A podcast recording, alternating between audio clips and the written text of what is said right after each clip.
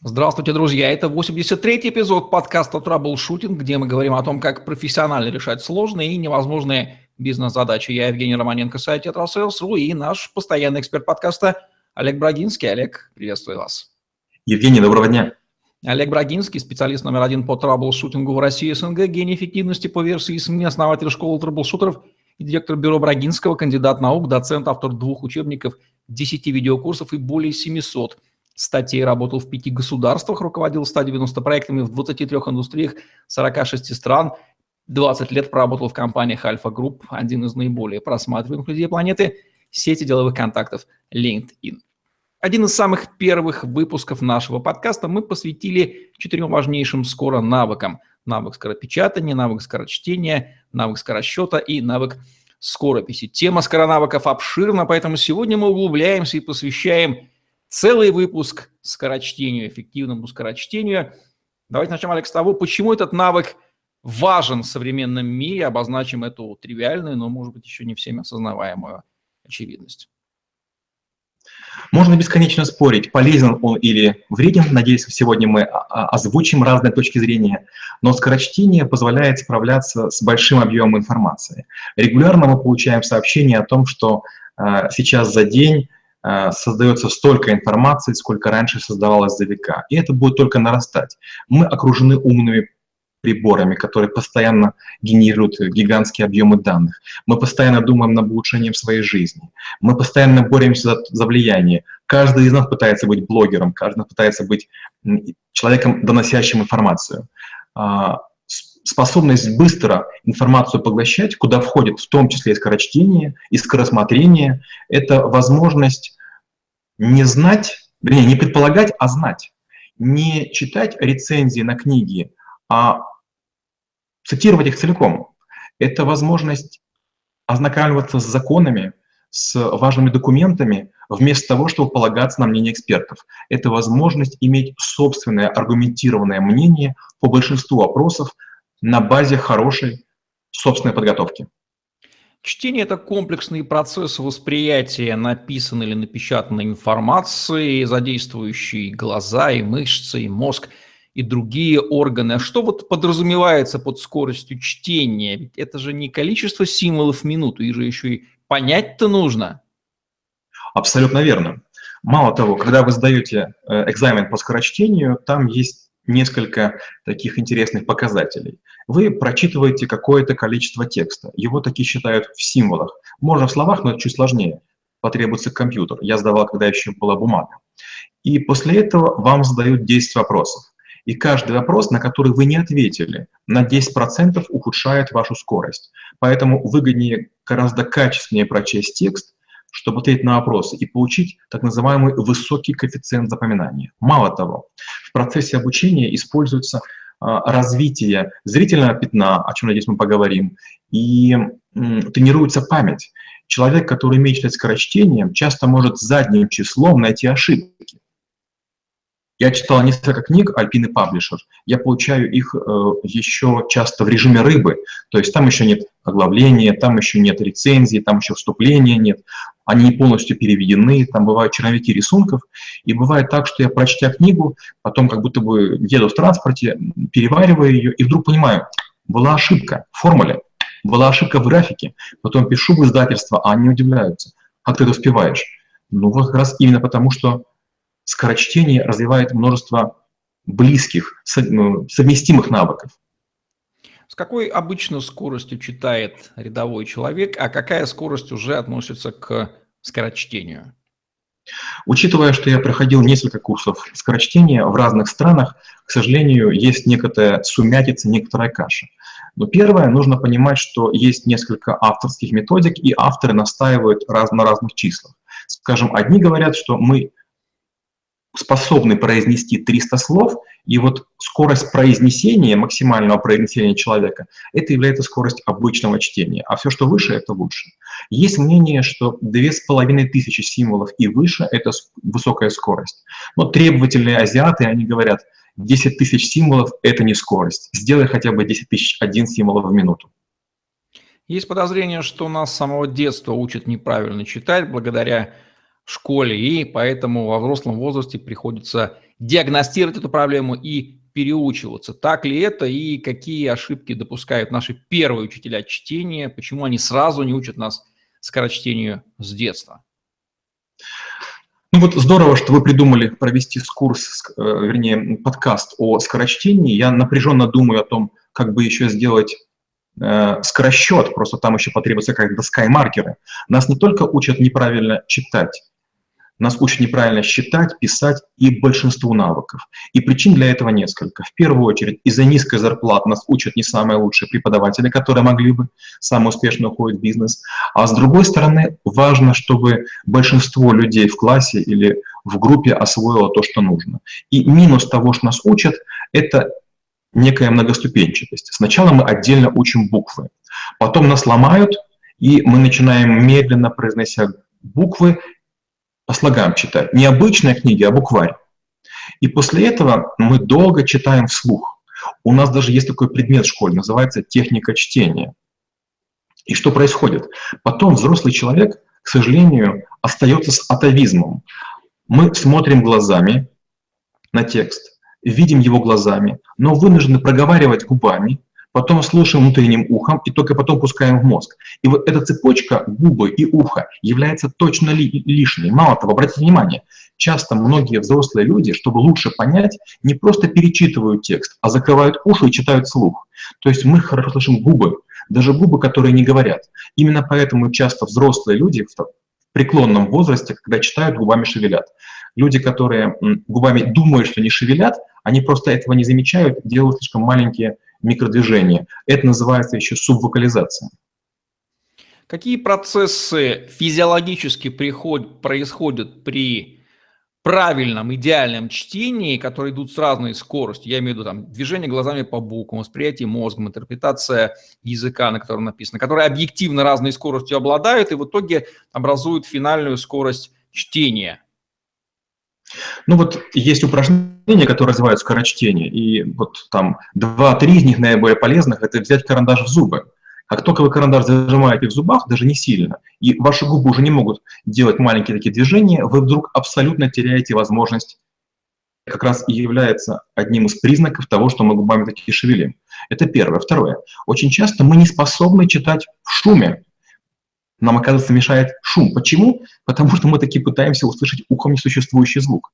И третье. Мы часто перечитываем, потому что не уверены в том, что мы прочли. Хотя, если приучить себя замереть и подумать, наш мозг научится вспоминать то, что мы читали ранее, выше или чуть ближе по строке. Какие же приходят интересные такие вот откровения тем, кто умеет быстро читать? Первое откровение – это то, что часто мне спрашивают, или такой вопрос задают, и я вдруг точно могу вспомнить картину происходящего или место, где было напечатано, цвет, шрифт и так далее. Второе очень интересно, когда я начал учиться вождению, я вдруг понял, что мне зеркало надо мной вообще не нужно. Я вижу и левое, и правое, правое зеркало, и могу читать даже номера а, автомобилей. Фишка. Я почти всегда успеваю прочесть текст у того человека, который сидит передо мной. То есть перевернутый текст большого объема, даже разделенного на две страницы, я успеваю схватить. Это бывает, может быть, даже не в моих интересах, но вот такое качество э, возникает. Известно, что глаза, а, связанные с мозгом, обладают поистине фотографической памятью. Можно на долю секунды показать страницу, можно даже не осознает, но текст запечатляется, и кто-то особо натренированный может открыть его в памяти как фотоснимок и прочитать. Но вот скорость понимания, восприятия этого текста, конечно же, отстает. Во-первых, верно ли, что она отстает действительно физиологически, и не является ли она узким местом. То есть читать-то можно, можно перелистывать книгу действительно быстро, да, только вот процент понимания будет стремиться к нулю. Ну, конечно же, вы правы. Мало того, э, сейчас уже появились специальные программы, которые позволяют быстро читать. Их можно поискать. И что интересно, если вообще ничему не учиться, а использовать только эти программы, они сначала ставят скорость, например, 500 слов в минуту, вы таким образом читаете, там, не знаю, треть книги, потом ставите 600 слов в минуту, вам какое-то время некомфортно, потом вы привыкаете. Я знаю много людей, которые с помощью таких программ свою скорость увеличили вдвое, от 500 слов до 1000 слов. То есть вообще без, без развития других специальных навыков, которые крайне желательны. Это, знаете, вот как, допустим, учиться ездить на, на мотоцикле, надо еще учиться и падать, и ставить его, и заправлять, и масса всего. Но можно научиться там вскакивать на едущий мотоцикл, на нем долго ехать. Так, так же и здесь.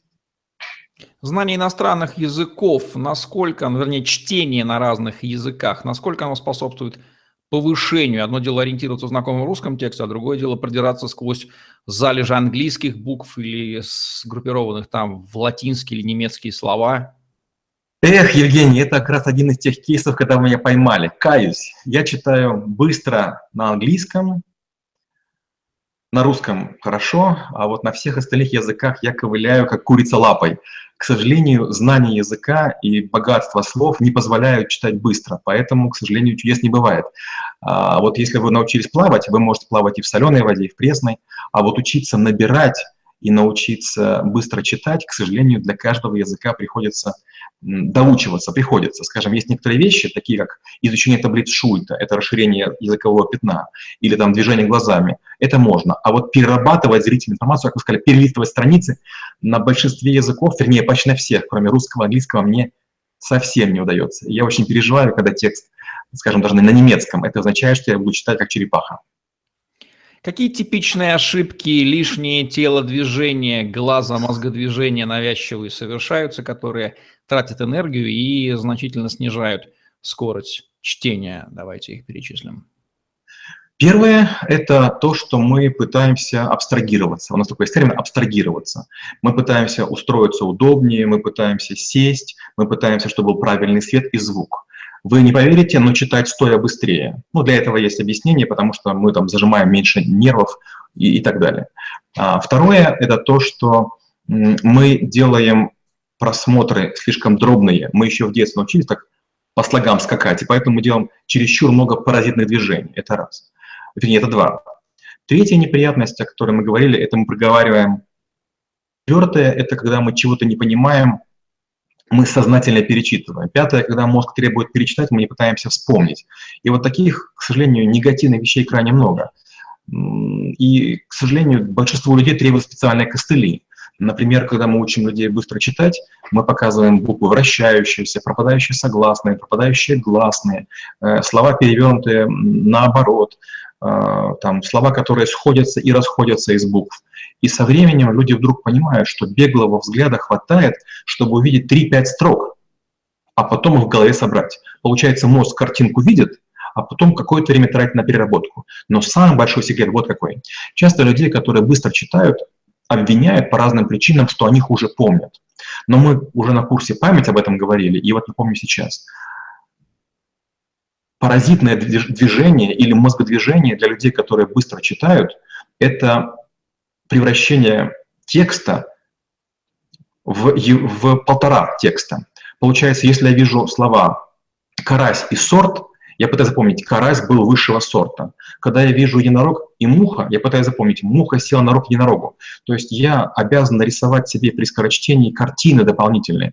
То есть я, получается, перегружаю свой мозг. И получается, я вижу не текст, а я должен сделать красочное, яркое видео. И вот если видео, как, как мультфильм или фильм, проиграется в моей голове, только в этом случае я смогу адекватно ответить на любой вопрос такого строгого тестировщика, как вы такое явление, как рефлексия, по-моему, называется. Это многократное прочитывание строчки, наверное, для закрепления, откуда оно берется, оно очень здорово снижает производительность. В частности, у меня есть такой дефект, не знаю, как с ним работать. Это называется регрессия. И есть для него методика работы. Как это делается? Вы берете страницу, складываете лист А4 белый или берете открытку и начинаете медленно закрывать те участки текста, которые вы прочли. Вы должны запретить своему мозгу повторно прочитывать текст. Это нелегко. Мозг хитрее, умнее нас, он проворнее, и поэтому он рукой дает руки дают команду быстрее, чем мы можем отреагировать. Но, к сожалению, другого пути нет. Вам неделю нужно будет читать полчаса утром, полчаса вечером некий текст, постоянно закрывая его листиком. Других хитростей не бывает. Итак, давайте дадим пять простых распространенных упражнений по повышению скорости чтения, которые можно прямо здесь и сейчас начинать применять вне зависимости от того, что под рукой. Экран, планшет, книга или, кстати, если они будут отличаться в зависимости от устройств, давайте сделаем эту оговорку. Один из простейших способов а, обучения скоростной печати, о, извините, скорочтению – это использование специальных программ. Например, одна из моих любимых, может быть, не самая лучшая, но одна из тех, которые я использую давно, она называется iCebook Reader. Вы загружаете эту программу, она бесплатная для жителей СНГ, и она понимает много форматов. Вы нажимаете специальную кнопку, там то ли пробел, то ли еще какую-то, у меня просто перестроена клавиатура, и начинает медленно плыть текст. Если вы хотите, вы можете его сузить. А если вам кажется быстро, вы можете замедлить, вы можете его ускорить. И вот вы смотрите минут 10 на текст, который быстро течет, потом вы немножко ускоряете. И вот такая программа или похожая, шприц, шпрот, их много есть, которые показывают слово или предложение с э, каким-то центрированием. А бустеры разные, они вас без, без специальной подготовки обучат читать в 2-3 раза быстрее. Но, как правильно сказал Евгений, для того, чтобы все-таки ваша скорость возросла в десятки раз, в двадцатки раз, необходимо специальное обучение. К сожалению, чудес не бывает, есть упражнения легкие, есть упражнения сложные. Ну вот легкие мы уже сказали. Первое – это карандаш, зубы и читаем текст. Если так читать, скажем, неделю по полчаса утром и вечером, вы только через неделю сможете понимать то, что прочитано. То, о чем говорил Евгений, это подавление регрессии, это закрывать листом бумаги то, что вы уже прочли. Будет тревожно, неприятно, некомфортно, но опять же неделя. А, третье упражнение – это выстукивать некий ритм. Я выстукиваю «В лесу родилась елочка», когда читаю, и это позволяет с разной скоростью бегать глазам. Четвертое упражнение – это взять на листе бумаги, нарисовать а, несколько вертикальных линий. Первая в начале строки, потом через равные промежутки, но последнюю часть э, строки мы линии не кроем. И после этого учимся широким таким взглядом а, находить, э, и, вернее, прочитывать текст между линиями. Получается легко, разрежайте, делайте линии реже. Пытайтесь дойти до того, что вы строку будете смотреть за два взгляда. За один, говорят, есть люди, которые умеют, я не доучился, я этого не могу. То есть большой взгляд. Теперь тяжелое упражнение. Так называемая таблица Шульте – они есть в виде электронном, их можно генерировать и смотреть, можно их печатать. Это когда у вас матрица 4 на 4, 5 на 5 или 6 на 6, там разные цифры, и вы, смотря в центр, боковым зрением учитесь э, находить необходимые цифры. Другие есть упражнения, когда T-Games называется. Она вам генерирует некий, некое поле букв, и после этого вы должны будете нажимать на какие-то две буквы, допустим, только на букву А и только на букву Р. Это кажется легким, но когда таких букв тысяча, и вам нужно там на скорость это сделать, это получается не очень легко. И третье упражнение. Берете пары слов и, читая их, быстро придумываете третье. Гипноз – навес. Гипноз был под навесом. Дрель – спор. Я на спор выиграл дрель. И вот такие упражнения, они как раз являются сложными, но они наиболее развивающие. Можно ли выделить специфические упражнения, направленные на повышение понимания и запоминания прочитанного, помимо скорости чтения, и как эти упражнения будут звучать?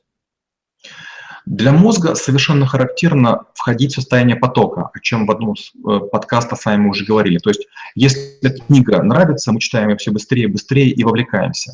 Но как бы мозг якобы не был вовлечен, все равно он успевает отвлекаться. И самое неприятное то, что в какой-то момент мы вдруг теряем нить разговора. И вот чтобы этого не было, а, при обучении один из хороших вариантов – это микшировать чтение, например, с другими активностями. Приседание, подпрыгивание на скакалке или даже перебрасывание мячика. Это здорово помогает.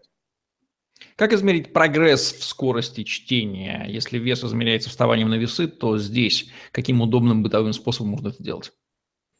Один из простых вариантов – это, я уже говорил, использовать специальные программы. Есть много сайтов, которые могут замерить скорость чтения. Сначала вам дается какое-то количество символов, потом вопросы на них, вы на них отвечаете. К чему нужно быть готовым? К тому, что скорость чтения не будет у вас расти экспоненциально. Две или три недели вы будете топтаться на месте. Мало того, даже, возможно, некоторое замедление. Примите для себя, выберите любой из таких сайтов, любую из таких программ, их невероятное количество, и большинство из них бесплатные – или в символах, или в словах. Учитывая, что я учился на разных языках, мне удобнее в символах, чтобы сравнивать языки между собой. Если язык один, конечно, лучше в языковых единицах, это в словах. Что еще важно? По мере обучения скорочтению вы вдруг поймете, что есть такое понятие, как рыхлый текст. Вот есть книги некоторых авторов, которых я просто ненавижу. Там настолько лишних пустых слов, что читать их можно, там, большую толстую книгу за крайне, крайне короткий промежуток, а некоторых авторов читать очень тяжело, потому что они пишут какие-то солидные, мощные, крепкие, плотные тексты. Поэтому будьте готовы к тому, что на разных книгах у вас будут разные скорость чтения. Ну и, естественно, не надейтесь сложные справочники или какие-то запредельные для вашего ума вещи читать скорочтением. Это почти невозможно. Как на скорость чтения влияют физиологические факторы, состояние здоровья организма, питание, режим, время суток, те вещи, которые повышают скорость чтения просто за счет грамотного управления процессом чтения в нужное время, в нужное место. И, а где читать не нужно, например, в шумном вагоне метро, вряд ли там можно достичь эффективного чтения. Абсолютно верно, кстати. Отличный вопрос, мне его пока ни разу не задавали. Мы уже поговорили о том, что читать лучше стоя в некотором напряжении, чем сидя. Вторая хитрость, конечно же, должно быть освещение достаточное, потому что чрезмерное вы должны будете щуриться, а недостаточно будете пытаться приблизиться. В метро опасно читать, потому что вагон немного качает. А в кровати читать опасно, потому что вы изменяете привычный угол зрения. Получается, что ваша задача максимально расслабиться и читать в какой-то комфортной обстановке, где вы не будете напрягать никакие свои ни мышцы, никакие усилия. То есть любое напряжение – это сжигание калорий и отвлечение мозга от, собственно, поглощения информации. Можно ли перегрузить мозг чтением, хотя скептично отношусь к этой фразе, мне кажется, что мы задействуем его на небольшой процент, и это невозможно, он все поглотит, все, что хочешь.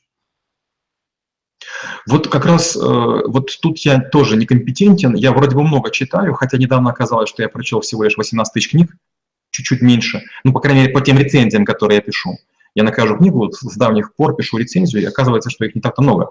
Я думал, я там уже давно прочел много. У меня были периоды, когда я мозг перегружал. Скорее всего, потому что чрезмерная была доля текста. Скажем, работая с компанией Intel, мне приходилось прочитывать много документации технической и много чертежей. И были такие периоды, когда, да, мне казалось, что как бы я выхожу за, за астральность. Но, скорее всего, это не свойство мозга, это или моя неподготовленность, или какая-то такие дворовые подходы к освоению. Я думаю, что для людей, которые обучают, скажем, глав государства, а те обязательно учат их очень быстро читать.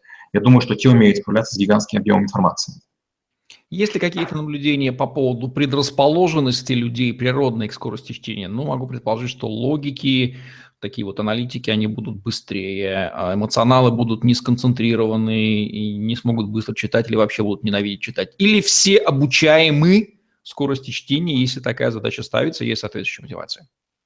Но учитывая, что я начинал как, как ученый и занимался проливами мозга, поэтому для меня очень важно было скорочтение, скоросчет, стенография и быстрочтение, я пытался на многих группах, где я преподавал, проводить разные эксперименты. Не скажу, что мне удалось найти какие-то закономерности. Ну вот мне кажется, что пока их найти не смог. Очень бы хотелось поумничать и их изложить, как часто я делаю. Но вот нет, их пока не нашел. Что Олег Брагинский возразит тем скептикам, которые скажут, 99% э, информации в современном информационном веке – это информационный шум. Какой смысл быстро читать, чтобы перемалывать весь этот шлак? Неужто только ради 1% а, тех э, рациональных золотых зерен, которые есть? Ну, вы знаете, крайне справедливое замечание. Действительно, я, по-моему, как недавно в сети жаловался, что я за неделю прочитываю от 7 до 10 книг, и бывают недели, когда я не могу набрать три книги для рецензии. Вот, кстати, последняя неделя была такая, я прочел 11 книг, и только две из них стоили того, чтобы ими поделиться. То есть какая-то катастрофа. Понимаете, каждый из нас сам решает, куда смотреть. Мы можем видеть брошенный окурок, а можем видеть прекрасный цветок. Это все в пределах одного кадра. Так же и здесь. Если вы хотите прочесть быстро семейный кодекс, если вы хотите прочесть, не знаю, Чарльза Диккенса или там Джона Голсуори, то вы можете прочесть не знаю, там 10 томов и получить колоссальное наслаждение. Но, конечно, нет никакого смысла, нет никакого резона читать вообще всю прессу, например, всю желтую прессу или вообще весь Facebook. Знаете, это то же самое, как вот, по-моему, в мультфильме «Рататуй» а, маленький персонок, который был гурманом, говорил – Лучше съесть немножко, но то, что вкусно. То же самое чтением. Вы можете выбирать то, что читать. Вам не обязательно наталкивать свой желудок вообще полностью.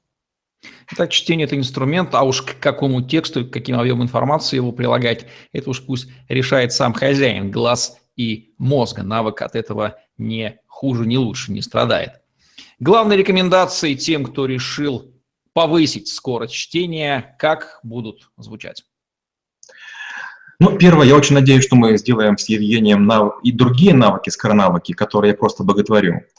А, а теперь вот очень простой совет. Попробуйте представить, что книга по скорочтению, а их много, она стоит ну, где-то рублей 600. И это позволит вам читать гораздо больше любимых авторов. Это позволит вам быстрее отвечать на письма. Это позволит вам легче обучать своих детей. Это позволит вам переживать более яркие моменты жизни, читая книгу в самолете, вместо того, чтобы смотреть какое-то, не знаю, там, тупое кино или играть в игру. Чтение — это величайшее наслаждение. Почти всегда прочитанная книга воспринимается ярче, чем фильм. Променяйте книги на все остальное. Путешествия и книги — это лучшее, что есть в жизни. И, кстати, если будете быстро читать, вы наверняка перейдете на электронные гаджеты, потому что станете ценить природу. Слава богу, ценность книги как инструмента познания мира нашему человеку пока еще объяснять не надо. Все-таки мы были и остаемся в каком-то смысле одной из самых читающих стран, хотя мир меняется. И известно, что тот, кто читает книги, тот будет управлять тем, кто смотрит телевизор. Тоже фраза заставляет задуматься. Вот такие вот рекомендации от Олега Брагинского по поводу использования одного из самых базовых навыков эффективного человека, навыка скорочтения в подкасте Troubleshooting, где мы говорим о том, как профессионально решать сложные невозможные бизнес-задачи. Олег Брагинский, Евгений Романенко были с вами. Ставьте лайк, подписывайтесь на наш YouTube-канал, чтобы не пропустить новые интересные видео с вашими любимыми экспертами. Загляните в другие выпуски подкаста Troubleshooting, там вы найдете массу интересного о бизнесе и жизни от Олега Брагинского. Повышайте скорость чтения, наслаждайтесь информацией о мире, которая в книгах по-прежнему содержится, масса интересной и полезной литературы, которая позволит вам лучше ориентироваться в этом мире. Удачи вам. Всем пока. Спасибо и до встречи через неделю.